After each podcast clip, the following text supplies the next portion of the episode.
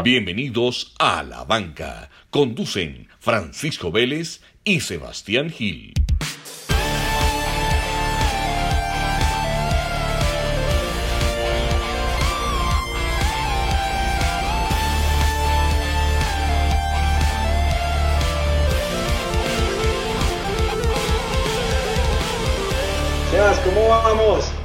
Pacho, muy bien, muy bien. Otra, otra semana de invitados, yo creo que esa ya eh, es la norma. Eh, un saludo, Pacho, y un saludo para, para toda la, la, audiencia que semana a semana va creciendo más. ¿Cuál es el invitado de hoy? ¿Cuál es el invitado de hoy, Pacho? Presentémoslo, momento de presentarlo. Momento de presentarlo. Bueno, es, es un hombre que en sus inicios eh, fue muy polémico, eh, rápidamente migró a tierras nuevas para, para hacer su vida, se hizo desde cero, eh, siempre, siempre estuvo en la pantalla chica, el deporte siempre fue su vida y pues adoptó un estilo de vida y una filosofía de vida muy interesante y se convirtió en un hombre de aventura. Así que tiene muchas experiencias y una filosofía de vida muy bacana para compartirnos. Entonces, con ustedes, David Henao. Muchas gracias, muchísimas gracias, señores. Eh, un gusto estar aquí y al viejo Sebas hace tantos años eh, que lo conozco, siguiéndole sus aventuras, sus desafíos, sus retos, que siempre nos, nos sorprende con algo nuevo y, y hablando de producciones, tú también has estado en tremendas producciones de aventura, así que un gusto estar aquí compartiendo con ustedes hoy. Hey, gracias David por, por aceptarnos la invitación. Bueno, entremos en, en, en materia de una vez. Ayer, ayer hablábamos con, con Pacho y, y, discutíamos cómo, cómo empezar pues esta, esta conversación y yo creo que lo más relevante pues para el programa de nosotros y lo que nos gustaría pues saber es, ya vamos a entrar en temas más personales, pero ¿Cómo fue ese inicio? ¿Cuál es el punto tuyo donde te apasionas con el deporte? ¿Cuál fue ese, esos primeros contactos con el deporte y cuáles fueron esos deportes que empezaste a practicar? Bueno, yo diría que entré al deporte más por como una respuesta médica a un exceso de energía que tenía desde, desde muy pequeño, desde bebé. Eh, una energía, mejor dicho, o sea, eh, excesiva, donde se llegó al punto de decir incluso que debía tomar eh, medicamentos y todo como para bajarme un poquito el nivel de, energía y de, de, actividad que manejaba pero mi madre nunca, ella no aceptó que, que, a mí me bajaran la energía a punta de medicamentos. Ella dijo, no, yo quiero a mi niño así, así está bien, así me gusta. Entonces lo que hizo fue eh, meternos a todos los deportes que habían. Entonces, incluso mis padres dicen que primero aprendí a nadar que a caminar. Eh, y, y, bueno, eso, e, ese fue mi, mi, mi, mi, inicio en el deporte, más como una, una, una solución. Entonces el agua. Para poder vivir en casa. Entonces fue la natación, entraste fue a natación. Eh, sí, a nadar, a nadar antes de, de, del primer año de vida, correcto. Listo. David, ¿y cómo pasaste del agua a la montaña, al amor a la montaña? Del agua a la montaña. Mira, John Muir, el que creó al, el, hombre al que se le debe la creación de Yosemite National Park en California, él, él, decía, la montaña me está llamando y yo debo ir. Entonces, pues yo, yo siento que es un llamado que todos tenemos, el, el de, el de las montañas, el de las alturas. Eh, lo que pasa es que a veces no la escuchamos. Eh, a mí ese llamado me llegó mientras estaba en el colegio. En el colegio tenía una novia eh, que me acompañaba a, acampar mucho y nos íbamos para el Nevado del Ruiz, para el Parque Los Nevados, diferentes sectores. Y eh, ahí fue como comenzó el, tema de la montaña. Escuchándola, escuchando su llamado. Ahí ya, volvemos a la montaña, pero esto es una conversación aquí relajante. Ahí mencionaste el colegio. Yo tenía una pregunta eh, que siempre, pues, ya, vos y yo ya habíamos hablado un poco, pero vos, tuviste tus inicios de las primeras personas, eh, hombres, modelos acá, pues, en, en Colombia, desde muy joven y, y, creo que ya estabas en el colegio. Yo, pues, yo no me imagino yo en el colegio decir que yo modelaba, o sea, el bullying hubiera sido tremendo. ¿Cómo, cómo fue esa parte en el colegio vos tan pelado? Hey, soy modelo, todos tus compañeros, que, ¿cómo era eso ahí? Contá. Sí, es así es.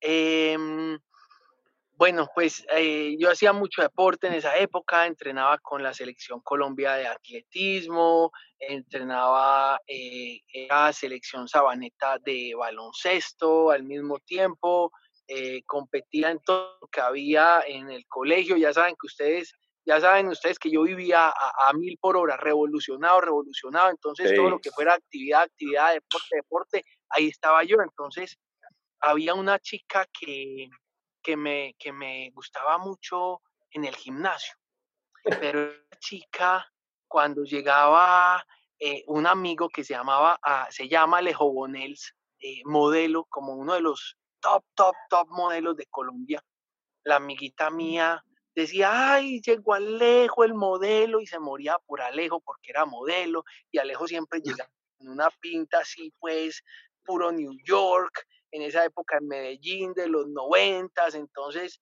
y se morían todas las amiguitas mías por él. Entonces yo le pregunté una vez a Alejo, porque hacíamos ejercicio juntos, ay Alejo, ¿cómo hago yo para ser modelo también, hombre? Que yo quiero ser modelo. ¿Por qué? Porque este, la niña le paraban una bola, ahí mismo me morían por uno si uno era modelo. Entonces Alejo me dijo, no, tomes una fotico, así, tun, tun, y, y, la manda a Informa Models, que es la agencia donde yo estoy. Y, listo, ahí si usted sirve, lo llaman. La mandé, pasar tres meses, y en esa época estaba en, un viaje, llegué al país, cuando prendo el, el, el, el celular, un buzón de mensajes David, te hemos estado buscando, te necesitamos en Informa, ¿dónde estás? ¿Por qué no respondes? Y yo, ay, Dios mío, yo me acuerdo, yo creo que estaba en Bogotá en ese momento. Ay, ¿qué sería? ¿Qué sería? Me llamaron de Informa. Me habían escogido para hacer la campaña de hombre de Oscar de la Renta junto a Tala Restrepo, Lina Marulanda, Tuti Barrera, Alejandro Ramírez, José Luis Delgado, que eran los top, top de Colombia en ese momento de modelos y yo de 14 años en medio de todos ellos con mi primer trabajo, eh, aprendiendo eh, a modelar con el, fotógrafo Arnaldo Anaya, que venía de Nueva York, que era el fotógrafo, es el fotógrafo todavía de Polo Ralph Lauren, de Calvin Klein.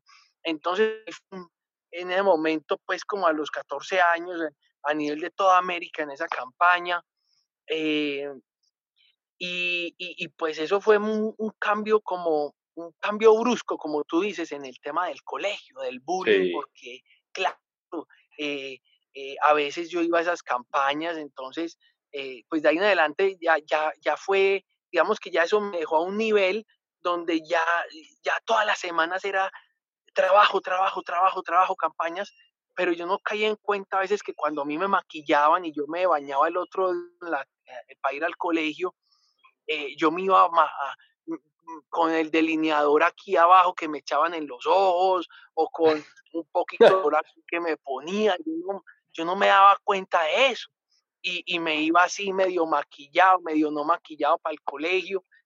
Entonces, eh, sí, era uno algo, un ser muy extraño, un ser muy extraño y, y, más que era un colegio solo de hombres, del Opus Dei, y llega un pelado maquillado y, y que eh, eh, entonces, pues, entonces todo eso fue generando un ambiente como muy, muy, sí, muy, muy, muy, muy, digamos que era una cosa muy extraña para ese ambiente de ese colegio. Sí, claro. Oíste, y pero siquiera era pues, o sea, no habían, no habían eh, profesores que fueran mujeres, porque hasta las profesoras ahí te hubieran echado garra, ¿ok? Ah, no había, no había, no, ahí no, ahí, ahí no había, en el colegio las únicas mujeres que habían eran las que las que cocinaban y las que contestaban el teléfono. Ah, bueno, siquiera porque... Siquiera, siquiera porque ahí, ahí hubiera estado grave la situación. Ah, dicho. Ay, ay, ay. Oíste, oíste, David, ya entonces pasaste el colegio, tan bueno, saliste y ahí vimos que tenés muchas, muchos trabajos. Eh, como dije pues al principio, viajaste y incluso en algunas partes leímos que, que alcanzaste a conocer que trabajaste con directores en Hollywood, con artistas. Esa, esa, parte, esa parte pues me sorprendió porque pues yo te conozco hace rato, pero no, no, había, no había pues como entrado en ese detalle. ¿A quién conociste? ¿Cómo fueron esos trabajos? ¿Qué actores famosos conociste así bacanos? Una vez fuimos eh, a entrevistar a, a, a Penélope Cruz, y, pero esas mujeres cambian mucho en la vida real, cambian más cuando no están maquilladas. Y yo a veces, por ejemplo, a, yo, cuando, a Penélope Cruz no la reconocí.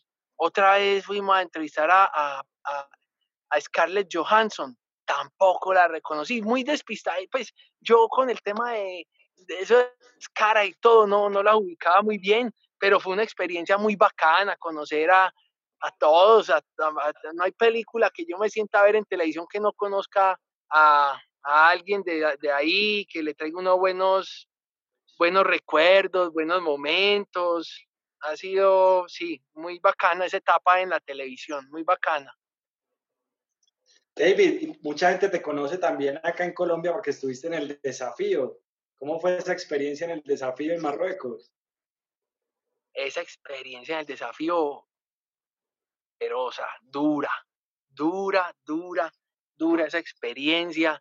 Me tocó en un equipo que, mejor dicho, tomamos, eh, tomamos desde que llegamos, llegamos tomando posesión de Playa Baja y en Playa Baja nos quedamos por muchas semanas. Eh, fue en el desierto del Sahara, en Marruecos, que es un ambiente pues de los, de los difíciles, digamos, por uno sobrevivir. Eh, yo soy una persona que es por lo general muy callada, ¿cierto? Muy callada. Entonces, a veces, a veces ahí en el, entre los juegos y todo, a veces eh, el, que es de pronto muy callado eh, se dice, uy, no, es que este debe estar planeando estrategias o este, este está bravo, este no sé qué. Pues es una persona como, como que el, las montañas eh, lo hacen uno más silencioso, más, más tranquilo, muy, la mente muy tranquila, muy, muy serena. Entonces, eh, a veces me veían muy callado y bueno, era un poquito como, ah, este man, ¿qué será? ¿Qué le pasa? Ah, pero fue espectacular, espectacular. Estuve como en tres desafíos a muerte, era el que más plata tenía antes de salir del juego y, y me fui voluntariamente a ese desafío a muerte porque a mí lo que me gusta es competir. Yo creo que en eso nos parecemos muchísimo. Yo amo, en esa época amaba más la competencia que ahora. Ya no, no, no vivo tanto por la competencia. Eh, pero en, en, esa época, en esa etapa de mi vida, hasta esos momentos de mi vida, sí era competir, competir, competir, competir, más, más, más. Entonces a mí me decían, desafío a muerte y allá estaba. Y fue una, una experiencia muy bacana, eh, muy bacana y recuerdo a los miembros de mi equipo con, con mucho cariño. Eh, y afortunadamente me tocó en un gran equipo, perdíamos mucho, pero era un gran equipo.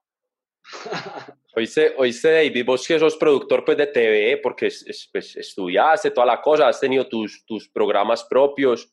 Eh, aquí en este programa nos, nos gusta sacar bombas, pues hace unas semanas le sacamos a Sevilla, a Oscar Sevilla le sacamos unas muy buenas.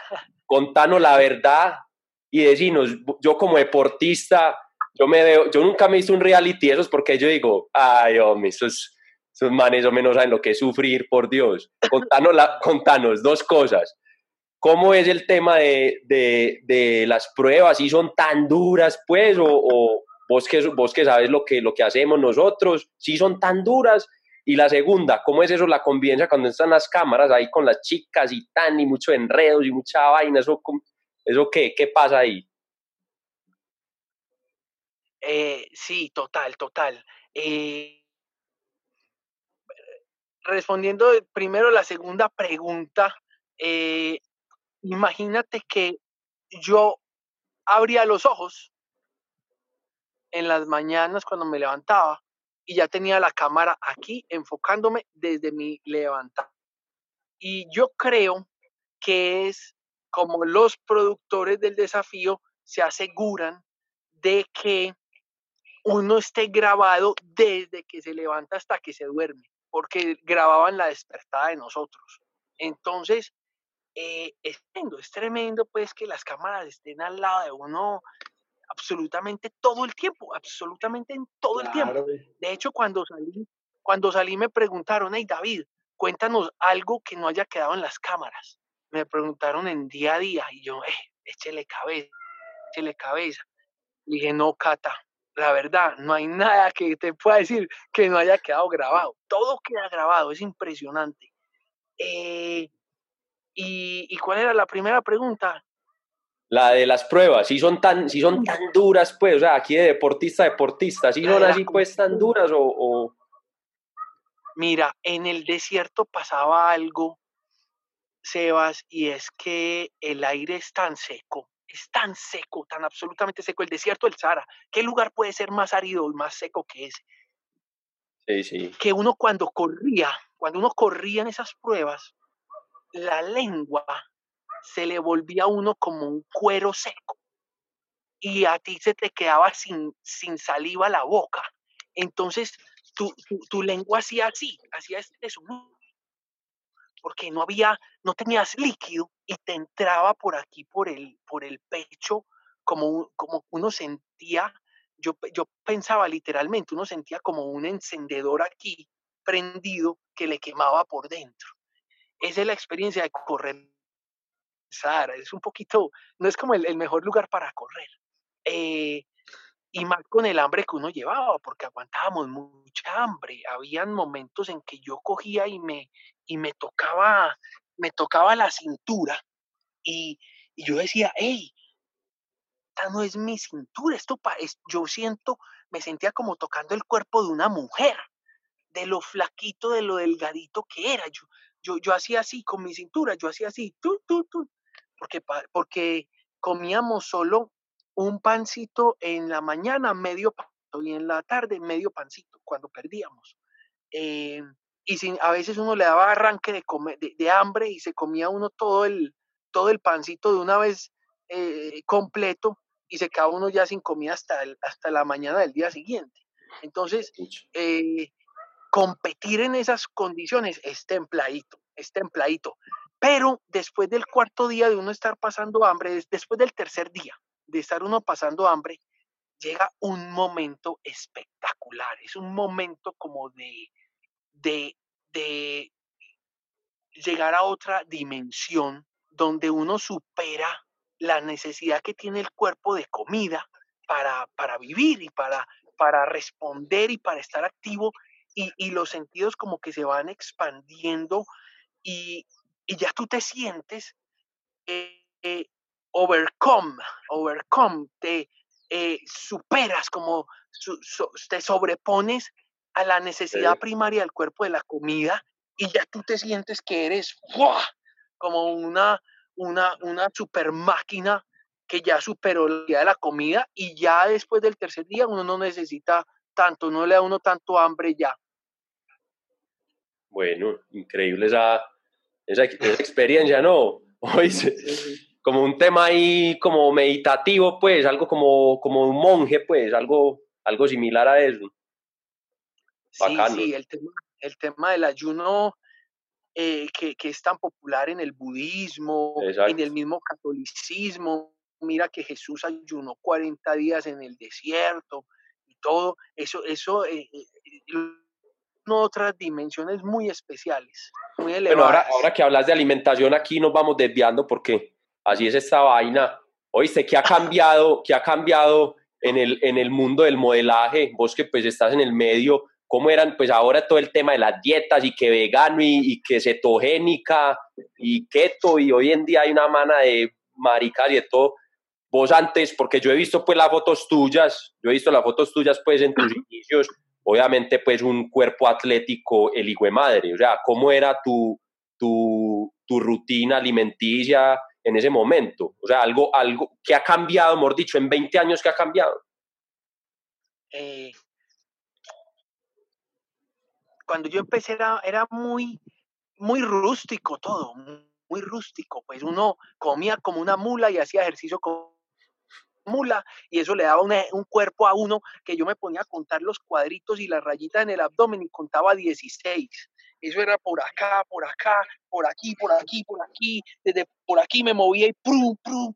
Pero era que entrenar duro, entrenaba atletismo con la selección Colombia y baloncesto con a veces con la selección Antioquia y normalmente competiera con la liga de, Sabaneta y, y eso, es que eso simplemente hacer deporte, deporte. Y me iba trotando para el colegio, me iba trotando. Yo por la calle 10 en Medellín y el colegio quedaba en Sabaneta. Y no me iba por la avenida del Poblado, sino que subía por las transversales y después bajaba por allá por la Loma del Escobero y seguía para Sabaneta.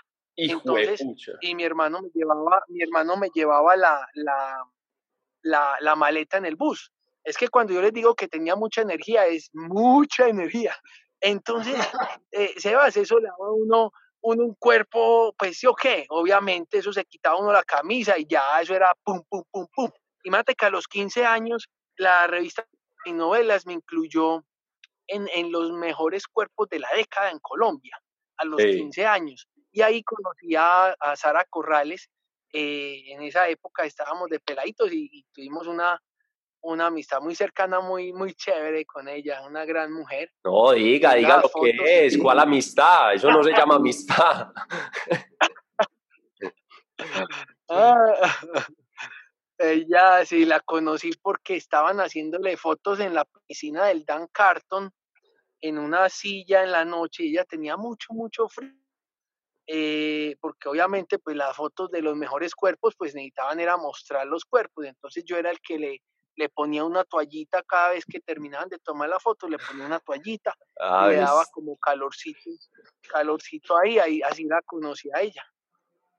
Ay, güey, madre. David, para los que nos están escuchando, definimos la palabra aventura, vos que has estado pues en tanta cosa. Aventura es explorar lo desconocido. Entonces...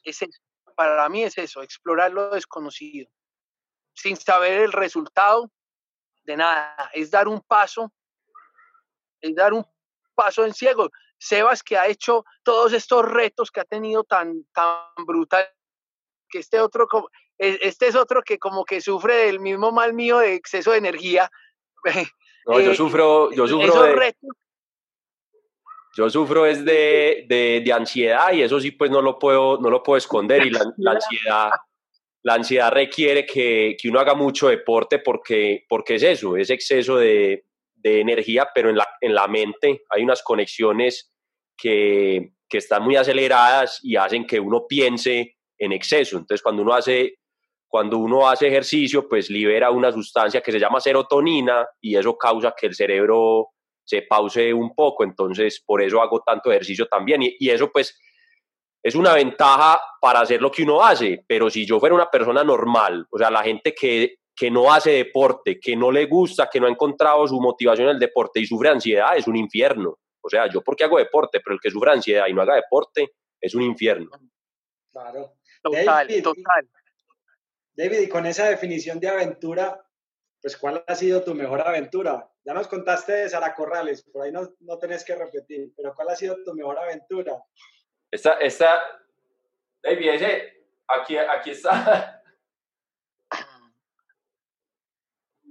Ah, ¿qué, qué, qué vieron por ahí? ¿Qué vieron? No, estábamos, estaba, estaba mostrando una fotico de, de Sara. Ay, sí, sí, tremendo, tremendo. No, esa es una mujer hermosa. Oíste, David, Pacho, Pacho estaba preguntando que, que, aparte de la aventura de Sara, ¿cuál, cuál ha sido tu, tu mejor aventura? Ah, oígalo, pues. Qué buena pregunta. No, eh, aventuras, aventuras, eh, han habido buenas aventuras, buenas aventuras. Eh, y, las, las aventuras en donde uno no sabe si va, a si va a salir con vida de ellas, son las aventuras que más le dejan a uno, que van a tal límite que uno no sabe si va a regresar y que cuando uno cierra la puerta de la casa, uno la cierra y no sabe, no sabe si va a volver a, pasar por esa puerta después, porque hay lugares que son bien extremos. Eh, por ejemplo, un recorrido que hice en una isla que se llama Hornstandirt, en Islandia, en el extremo, eh, eh, en el oeste de Islandia, hice un recorrido eh, donde me un barquito, un barquito me dejó en un punto de en un punto de esa isla y a los ocho días me iba a recorrer a recoger el barquito en el otro extremo de esa isla y yo tenía que llegar ahí a Heistery, que era un antiguo poblado ballenero, y, pero los mapas, los mapas estaban muy caros allá. Islandia es el país más caro que ustedes se puedan imaginar. No, David, yo, te, yo, te, interrumpo ahí, yo te interrumpo ahí, yo sé que me estás hablando porque yo estuve en Islandia hace tres años y, y el primer día, ¿no? Vamos a, vamos a comer a la calle y fuimos, allá no hay cadenas de nada, pero había una hamburguesería, fuimos a una hamburguesería tres hamburguesas, tres gaseosas y dos porciones de papitas, 256 mil pesos. Es, brutal, es, brutal ese país. Es brutal ese país. Eh, eh, sí, todo, todo es demasiado costoso. Es que el, el, suizo que iba conmigo en esa lancha, en ese barco, decía, hey David, este país es demasiado caro, hermano. Y, lo decía un suizo que vivía en Ginebra. Sí, sí, sí. imagínate, uno viniendo de Medellín. Es muy caro. Entonces, es muy caro. Entonces fui a comprar el, el, plano, el mapa de la isla, y valía como 90 mil pesos el mapa de la isla, hermano. Digo, no, no, no, ¿cómo va a comprar uno un mapa 90 mil pesos para usarlo una semana. Entonces le dije al, pelado que atendía ahí, que era muy querido, venga, usted me deja tomarle una fotico aquí al mapa, que es que yo aquí nada más vengo ocho días y ya, y me, dijo, ah, sí, hágale, tómele la fotico. Yo, listo, tal, me fui para la isla con la, la para la isla, eh, con la fotico del mapa de tan, del recorrido más o menos que iba a hacer. En esa isla van muy poquitas personas al año, muy poquitas. Eh, cuando me registraron, porque había un pequeño puestecito ahí de que me recibió en el puerto, un señor eh, me preguntó que de dónde era yo, de dónde venía, porque ellos toman eh, la información por si uno le pasa algo, poder uno reportarlo. Entonces, cuando yo dije, ah, yo vengo de Colombia, el señor me dijo, eh, de Colombia, ¡mm! aquí, aquí no había venido nadie de Colombia, bienvenido. ah, muchas gracias, hombre. Entonces arranqué, arranqué esa travesía por la isla. Cuando iba por la mitad, por la parte más alta de las montañas, empieza a bajarme la batería del celular ya por el 40%. Y, uno sin tener donde cargar absolutamente nada y todavía me faltaban eh, tres días y medio para llegar al, al, pueblito donde me iban a sacar. Entonces arranco yo, ay, hijo de madre, 40% Y en el frío el celular pasa de se descarga muchísimo más rápido. Entonces, eh, ya como al, segundo día, ya cuando faltaban como, como dos días y medio, ya me quedaba por ahí un 6% de pila y, y, entonces me tocó como, como, como a, dos días y medio antes de, que, de, llegar, como mirar las montañas y decir, bueno, entonces voy a subir por aquí, paso, hay un lago con forma de corazón, y por ahí sigo una vaina empinada y después me tiro para la derecha y por ahí más o menos es, porque ahí no pasa días sin ver a nadie. Entonces como que me aprendí más o menos el, recorrido y tú me quedé ya sin batería y seguí esos dos días y medio caminando, caminando pues solo. Em, allá a veces llegan osos polares montados en icebergs, entonces, y llegan con mucha hambre, ¿cierto? Entonces, es, es, hay que estar ahí pilas con ellos y todo. Eh, aunque yo siempre he dicho que más peligroso que cualquier oso polar es, es, otro ser humano, pues porque nosotros somos los más malos para nosotros mismos. Entonces, eh, me aprendí el recorrido y llegué. Cuando llegué al pueblito, feliz, ya yo me quedé allá arriba, veía el pueblito abajo, yo dije, ay, gracias a Dios, gracias a Dios llegué al pueblito. Entonces hice una comida, una cena con toda la comida que me quedaba. Uy, una cena espectacular, me comí todo lo que me quedaba. Dejé una cosita para el desayuno y ya. Cuando me comí todo lo que me quedaba y bajé al puerto al otro día, eh, me pongo a esperar el barquito. Cuando se acerca una chica por allá que trabajaba en la casa del doctor de la isla. Había, eh, había una casa de, un doctor, desde que eso era de, ballenas allá, eh, y la chica me dice, mira, he visto que llevas ahí bastante rato esperando el barco, pero el barco llega es mañana.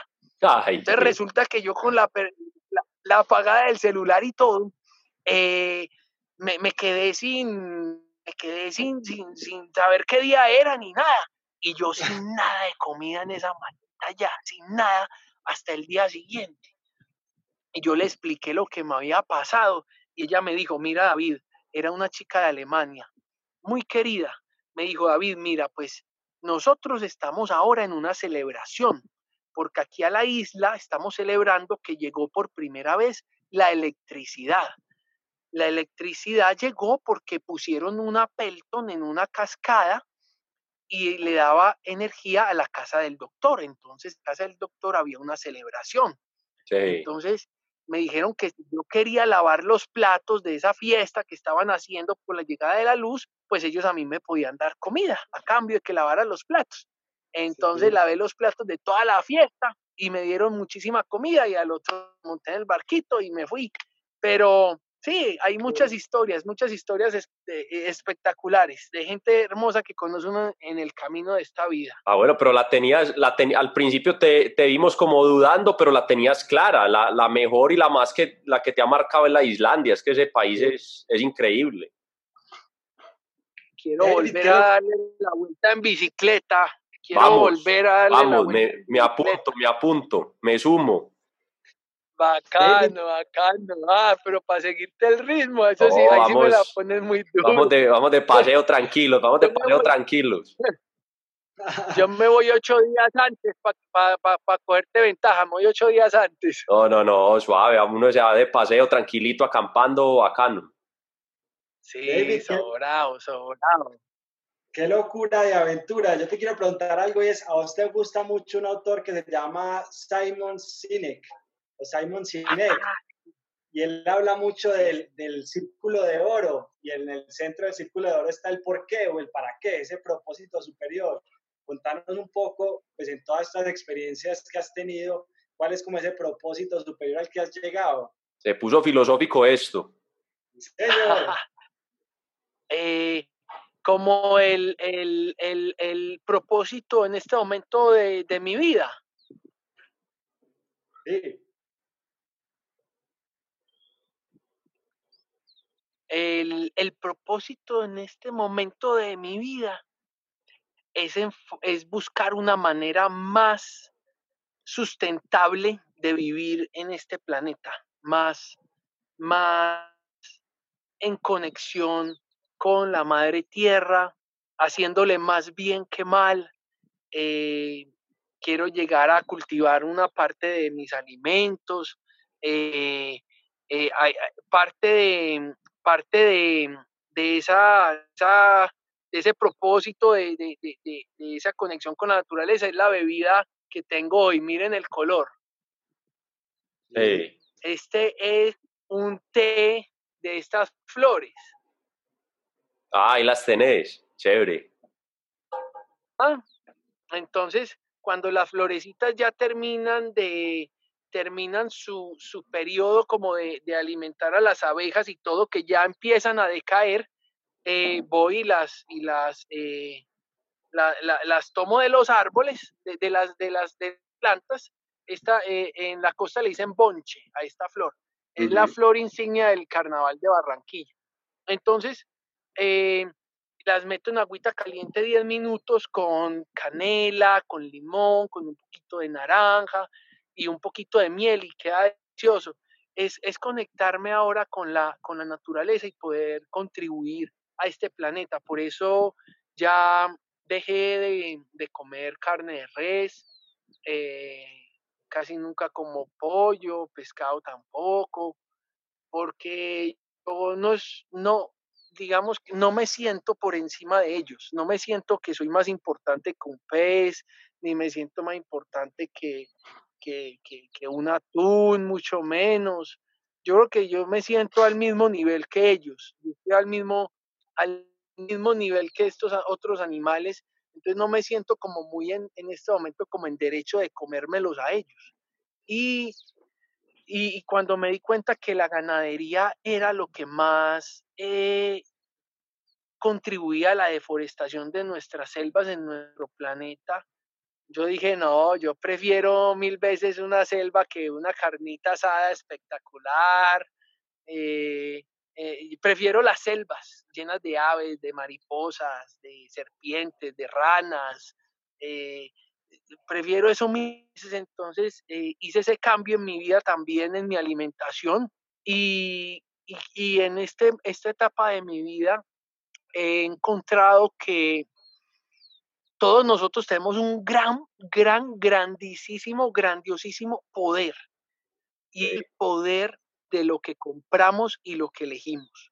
Cuando yo decido ir al supermercado y, y, comprar algo que viene de unas moritas que fueron cultivadas en Santa Elena, unas que fueron cultivadas en Santa Elena, o ir, a, o ir mejor a un mercadito campesino en vez de ir a una gran cadena de supermercados y comprarle a esos campesinos directamente.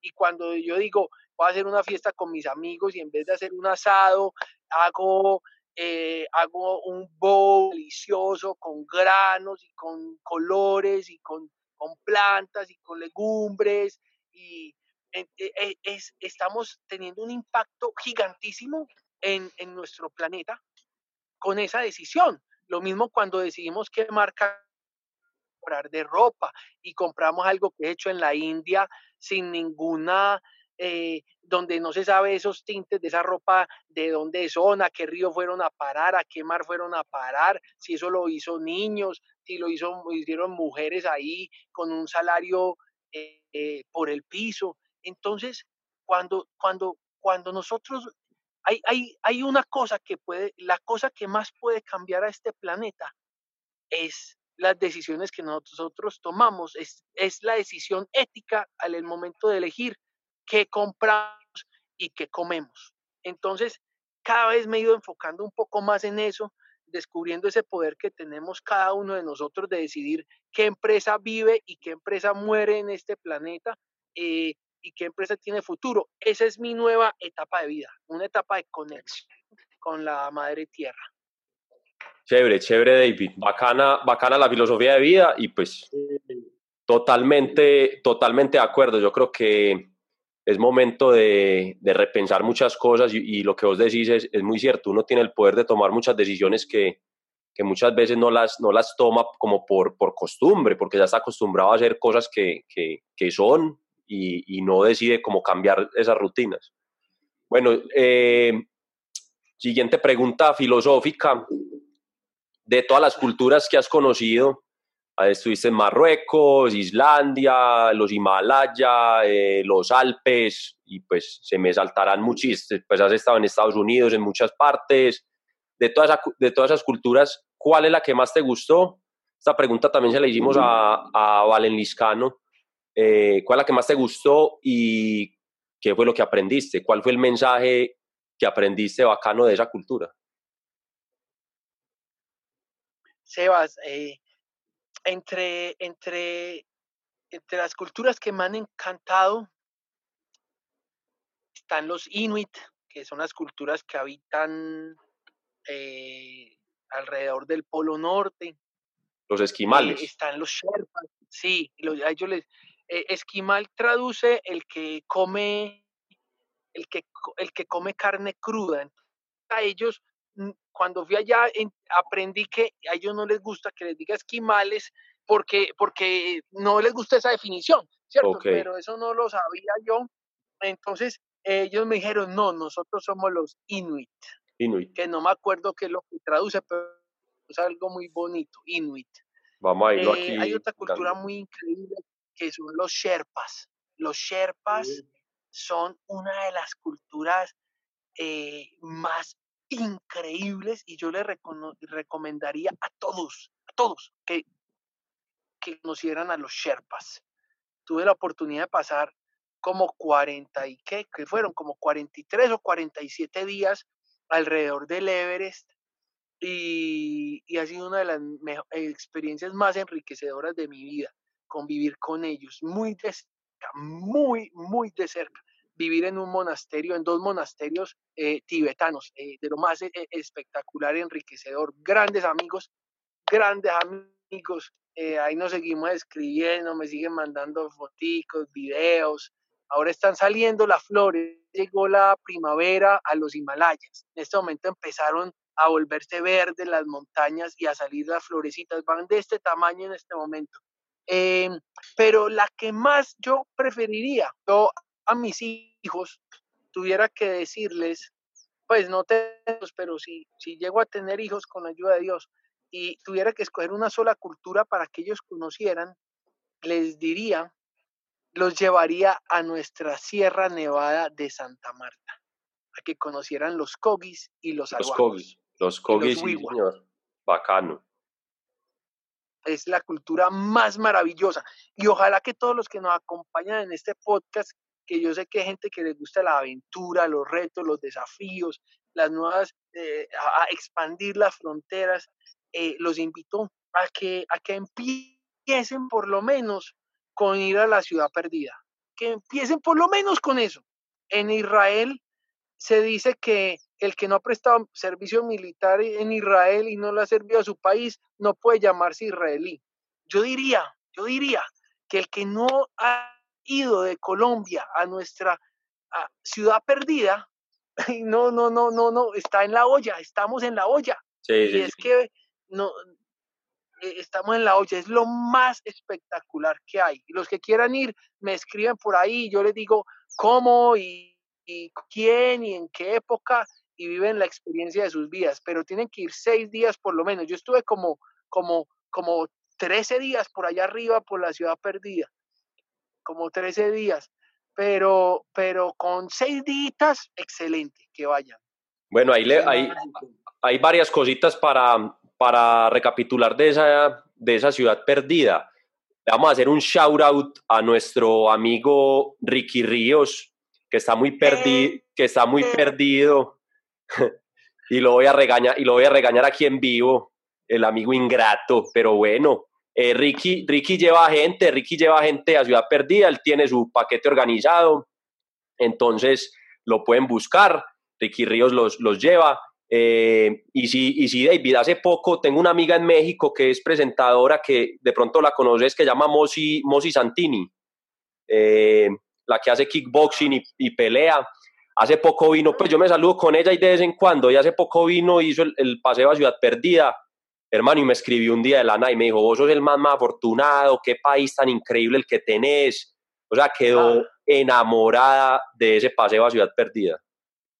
Ah, qué maravilla, qué maravilla. Tenés toda la razón, Tenemos gente maravillosa en nuestro país. Mira los, los eh, nada más los guayú, mira los guayú en, la, en nuestra nuestra alta Guajira qué gente tan hermosa, tan espectacular, qué corazón, qué mujeres, qué niños tan bellos. Ir uno allá lleno de jugueticos y de, y de ropita y de zapaticos y chanclitas y a todos esos niños darles, darles una cosita, esos niños son los más felices del mundo y, y a cambio te llevan pescado fresco a, a, a, tu, a, tu, a tu lugar. Eh, te, cuidan, te alimentan, te llevan a pasear por el desierto. Increíble los, los, los eh, guayú, qué gente tan hermosa. Los que no hayan ido al Cabo de la Vela, por favor, por favor, anótenlo ahí a la Macuira, uno de los partes más hermosos de este país. David, estás hablando de unas experiencias muy bacanas. Yo inclusive también estuve por allá en Ciudad Perdida, es un viaje espectacular. Y yo te quería preguntar, ahorita que muchas personas están encerradas, que llevan ya casi dos meses encerradas, pues el valor de las cosas como que cambia. Hay cosas que de pronto se valoraban más antes que ya no, que ya no tienen tanto valor. ¿Vos qué crees que cambios están viviendo ahí? Sí, personalmente, personalmente, yo creo que yo valgo por lo que han visto mis ojos. Eso es, eso es, la riqueza más grande que yo tengo es, es lo que han visto estos ojos. Yo invitaría a todas esas personas a que, a que, a que, a que le muestren los paisajes más bellos de este mundo a sus ojos eh, y que los impriman en su alma, en su corazón y que se lleven eso. Vivimos en un planeta que es, eh, es, es, es, es lleno de, de, bellezas y bellezas y bellezas eh, que la una supera a la otra. Vaya, salgamos, salgamos, exploremos, escuchemos, sintamos, probemos, amemos, entablemos amistades, es salir, es salir. Lo que hay que hacer es salir, porque es que nos, nosotros nos dedicamos a lo contrario, a encerrarnos, a, hacer paredes y llenar esas paredes de, de, cosas plásticas, cosas tóxicas, cosas que pasan de moda, cosas que dejan de funcionar, cosas que después hay que comprarle eh, eh, vainas y accesorios y te vuelven un esclavo. Eh, algo que he vivido en los últimos años es que cada cosita que dejo, que saco de mi vida, le da más libertad y más plenitud a mi vida porque me libera, porque tengo que estar pendiente de menos cosas que mantener, porque cada cosita que uno compra hay que mantenerla, hay que cuidarla, hay que sostenerla. Y dicen que el conquistador se vuelve esclavo de su conquista el año, este año que pasó, este año, este año nuevo último que pasó, le di gracias a Dios y me sentí muy satisfecho porque, me, porque pasé el año con menos cosas de las que tenía el año pasado. Y este año aspiro a pasar a lo mismo, que este año lo pase con menos cosas que tenía el año pasado y así un poquito menos y menos y menos y menos. El arte de la sencillez y la simplicidad en la vida es una de las cosas más poderosas que podemos experimentar y que más libertad, felicidad y plenitud le puede traer a nuestras vidas. Y no hay que comprar nada, simplemente hay que salir de cosas. Un poco, hay de filosofía de, Marco Aurelio. Menos, menos, menos tentaciones, menos cosas materiales, más, más pegado a, lo, a lo terrenal. Qué, buenos, qué buena filosofía, David. Nos tienen acá encarretados. Una pregunta, ¿tu libro favorito? Mi libro favorito. No, imagínense que tengo como, no, como 800 libros en el Amazon Kindle, como 800 libros.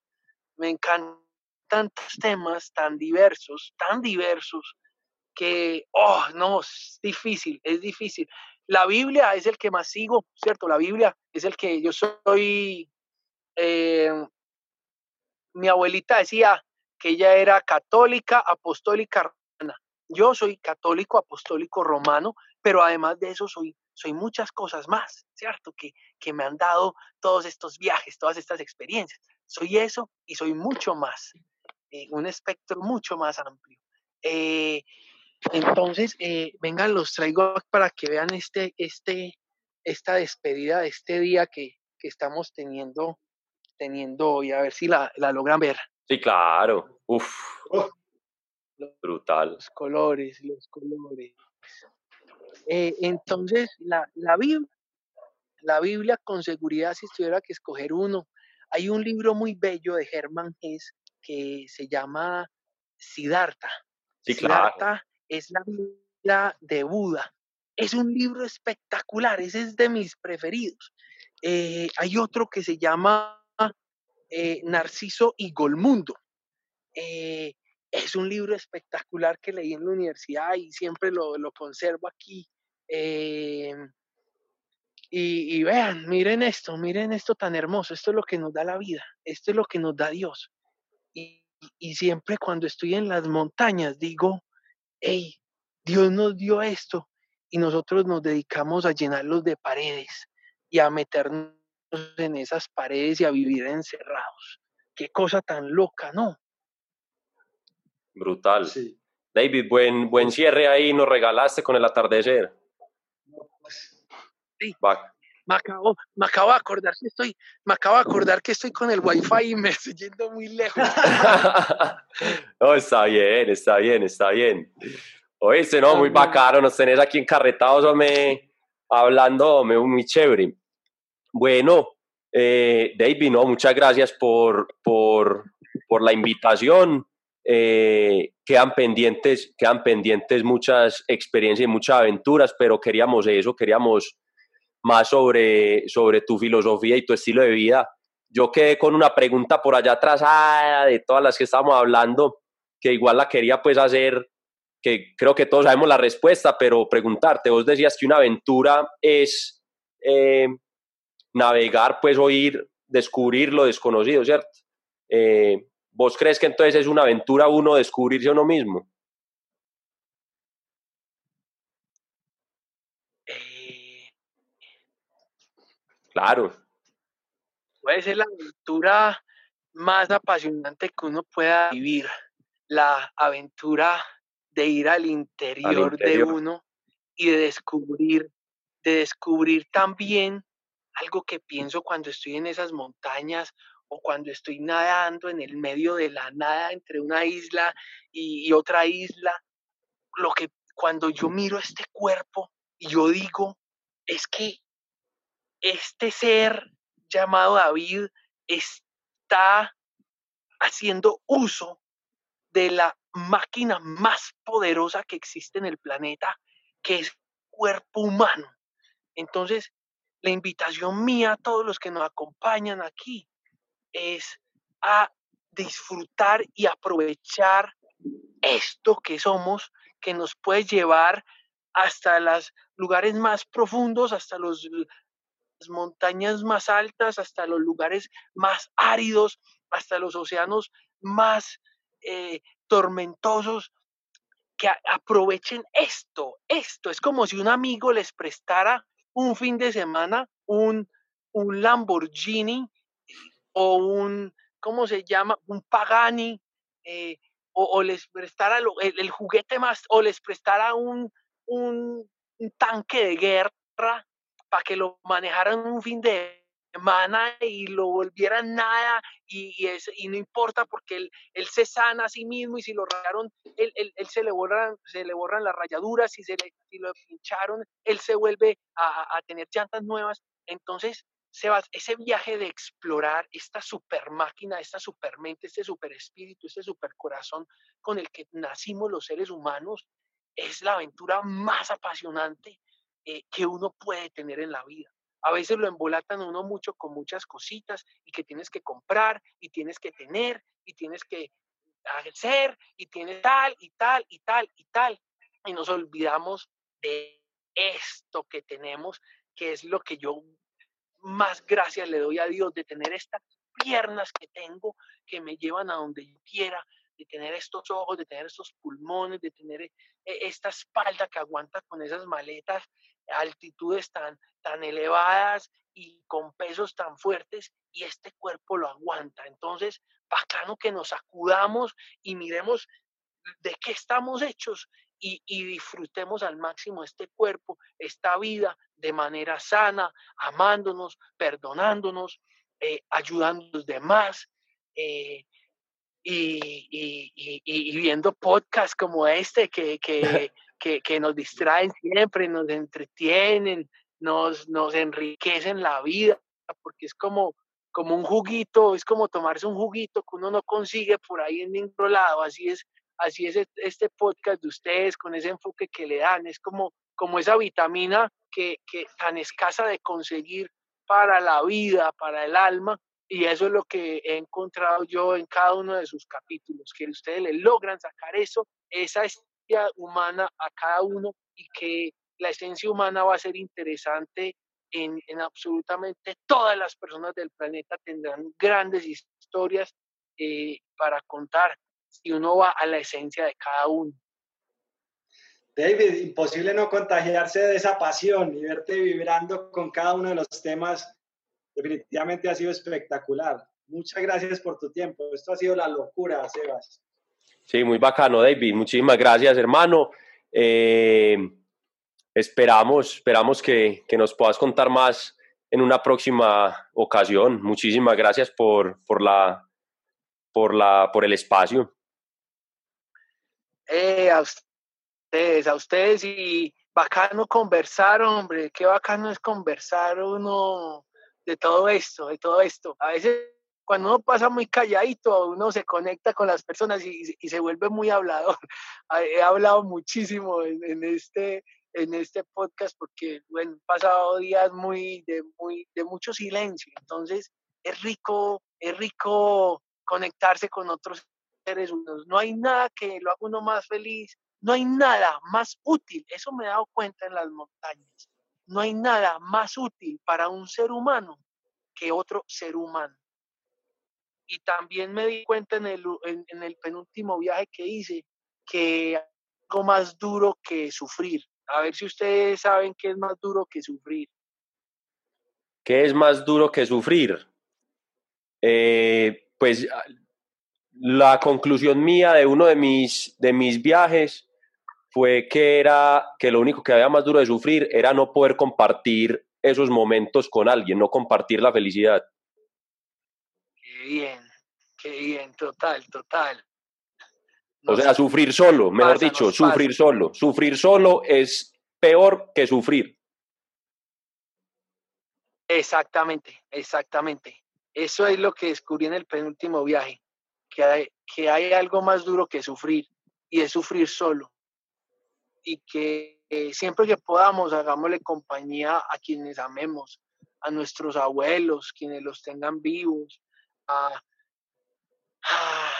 tantas personas que sufren de la soledad, porque de verdad que es, es, es, es lo más duro que puede tener una persona. Hasta nuestros mismos padres nos olvidamos de visitarlos, eh, quienes nos han dado todo en la vida. Entonces, seamos mejor compañía para quienes amamos. Y como me decía un amigo, seamos un instrumento para que quienes amamos logren realizar sus sueños que seamos un medio para acercar a quienes nos rodean a lograr sus, sus sueños. ¡Hey, guerreros, qué bacán! Haberlos visto, hombre, de, David, corazón. Muchísimas gracias, hermano. Un abrazo gigante.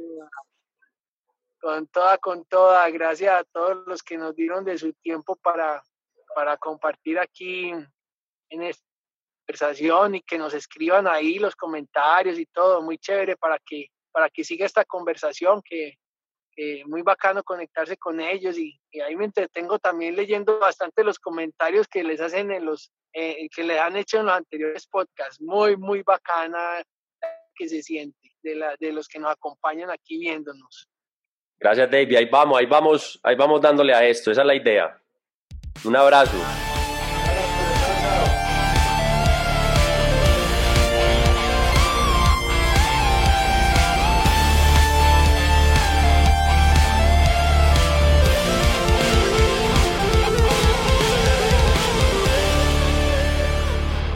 Las opiniones expresadas en este podcast son responsabilidad exclusiva de los conductores y no representan las empresas para las que trabajan.